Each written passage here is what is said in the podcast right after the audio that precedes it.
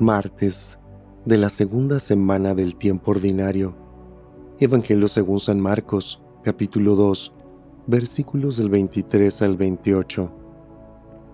Un sábado Jesús iba caminando entre los sembrados y sus discípulos comenzaron a arrancar espigas al pasar.